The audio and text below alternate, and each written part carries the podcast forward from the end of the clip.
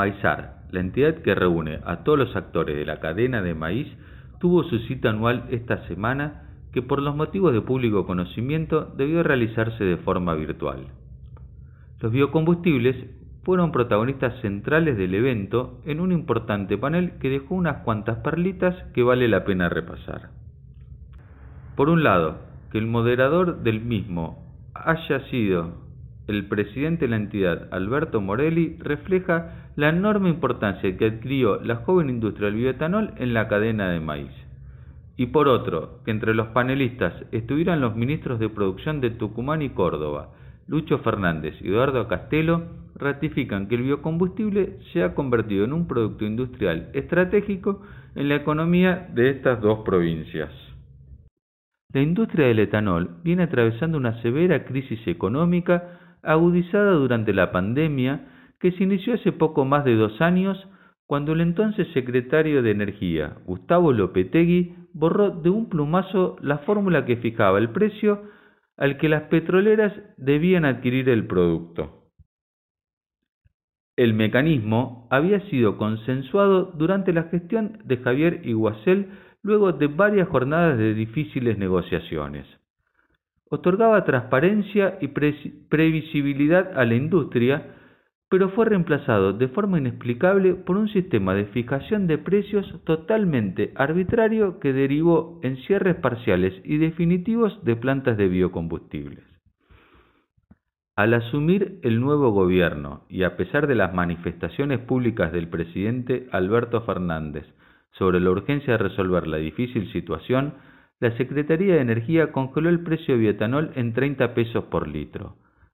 Una medida que resulta al día de hoy insostenible y polémica, sobre todo cuando se acaba de implementar un subsidio a la producción de petróleo. Por eso, el ministro Fernández, durante su exposición, denunció una discriminación hacia las bioenergías y alertó que se está permitiendo al sector petrolero capturar la renta de los productores de bioetanol. Esto se explica en que durante los últimos dos años el precio de la nafta registró un aumento de 134%, un valor considerablemente mayor al 84% que se le otorgó al combustible renovable. Como la gasolina que se mezcla incluye 12% de etanol, la diferencia entre ambos precios por la fracción de biocombustible queda en manos de la petrolera. Ambos funcionarios también coincidieron en la necesidad de una nueva ley de biocombustibles que reemplace la ley 26.093 cuya vigencia rige hasta el 12 de mayo próximo.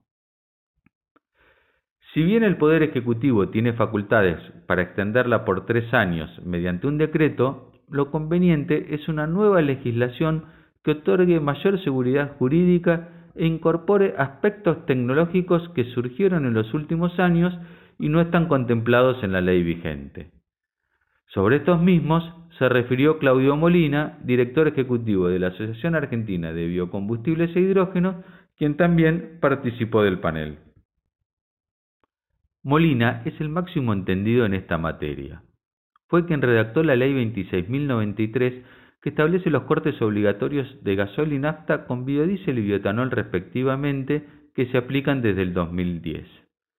El experto participó de la redacción de un proyecto de ley confeccionado bajo el seno de la Liga Bioenergética, una entidad que reúne al sector público y privado de las provincias productoras de biocombustibles, entre las que se encuentran Córdoba y Tucumán. Molina cree que extender la actual normativa es una solución de muy corto plazo que no otorga las garantías jurídicas suficientes para dar sustento a nuevas inversiones ni tampoco permite el ingreso de nuevos jugadores a la actividad. La propuesta de la liga apunta a llevar el corte de bioetanol al 18% en un año y medio para llegar luego de forma escalonada al 2027 con una mezcla de 27,5% tal como se aplica en Brasil. Adicionalmente, el proyecto contempla la adopción de la tecnología Flex Fuel que permite utilizar cualquier mezcla de bioetanol y nafta en línea con la normativa brasilera.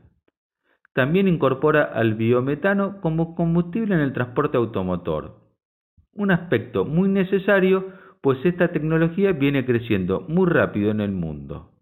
Escaña y Beco presentaron hace un par de meses en Expo Agro camiones que funcionan con este combustible.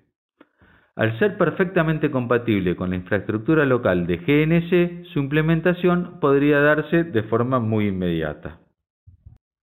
El maíz otorga sustentabilidad a los sistemas agrícolas. Aporta al suelo materia orgánica y cobertura que evita la erosión y ayuda a combatir la creciente problemática de las malezas resistentes. Por eso, desde que se eliminaron las restricciones a, la exportación, la producción de maíz viene creciendo significativamente al punto tal que en la última campaña se convirtió en el principal cultivo del país desplazando la soja. El potencial para seguir creciendo en producción es enorme, pero su industrialización en productos de mayor valor es una asignatura pendiente. Argentina es el país del continente que menos maíz procesa en términos relativos y el bioetanol emerge como una posibilidad concreta.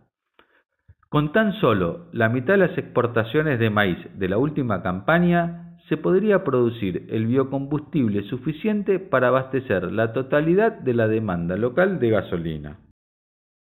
El complejo bioetanol de maíz viene siendo un modelo de innovación en todos los aspectos.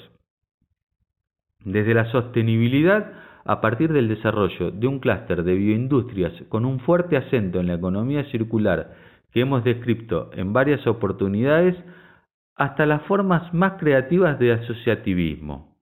Por ejemplo, 50.000 productores agropecuarios participan de forma indirecta de los beneficios de la planta de Acabío. Bio 4 surgió de la asociación de 25 productores agropecuarios que se juntaron para hacer una planta de escala y competir de igual a igual con las grandes empresas del sector. O también el caso de Porta, que desarrolló pequeñas plantas modulares productoras de bioetanol diseñadas para integrarse a los sistemas ganaderos en los establecimientos aprovechando ventajas logísticas y luego en una planta de mayor escala el alcohol se termina purificando para convertirse en biocombustible. Y esto es tan solo la punta de un ovillo, porque el bioetanol es mucho más que un combustible limpio que permite eliminar los oxigenantes nocivos para la salud que contienen las gasolinas, a la vez que reducen 70% las emisiones de gases de efecto invernadero. Es la llave para ingresar al incipiente mercado de los materiales de origen biológicos asfaltos, polietileno y varios plásticos derivados del ácido poliláctico que se obtienen a partir del almidón del maíz ya son una realidad en el mundo. Las propiedades biodegradables de esta molécula han captado la atención de gigantes como la firma indumentaria Reebok que ha desarrollado una línea de zapatillas biodegradables a partir de maíz.